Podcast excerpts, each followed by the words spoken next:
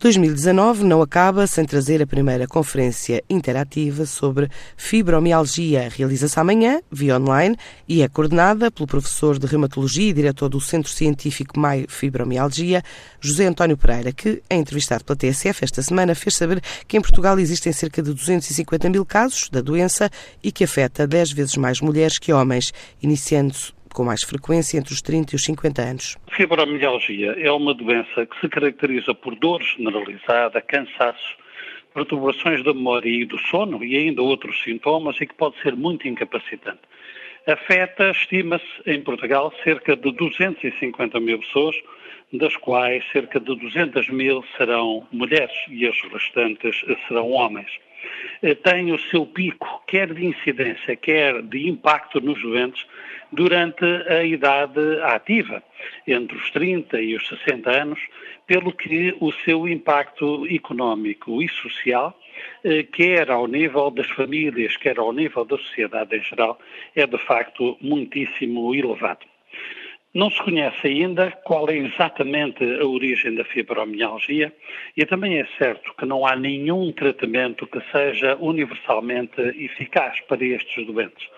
Eh, desta forma, eh, tendo-me eu dedicado eh, como reumatologista a esta doença desde há muitos anos, foi, fui maturando a convicção forte, confirmada pelos doentes, de que as manifestações da doença têm uma forte relação com o stress.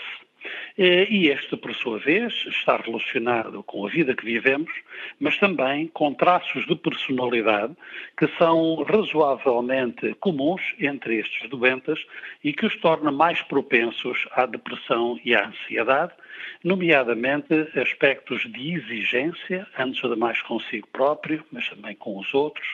São pessoas tipicamente muito preocupadas, eh, que levam os problemas, as dificuldades e as responsabilidades eh, muito a sério, tendem a ser perfeccionistas.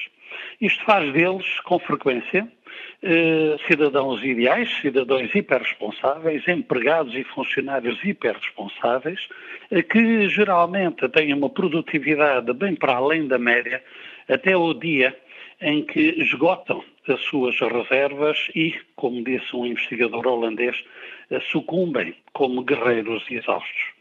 É muito difícil, contudo, para estes doentes sair deste estado de exaustão. Muitos médicos e o serviço de saúde em geral não têm grande sensibilidade para o diagnóstico, os recursos terapêuticos são, de facto, pouco eficazes e escassos, nomeadamente no terreno da psicoterapia. Para saber mais sobre esta doença e algumas terapêuticas, realiza-se então esta conferência online amanhã com uma audiência limitada a mil pessoas.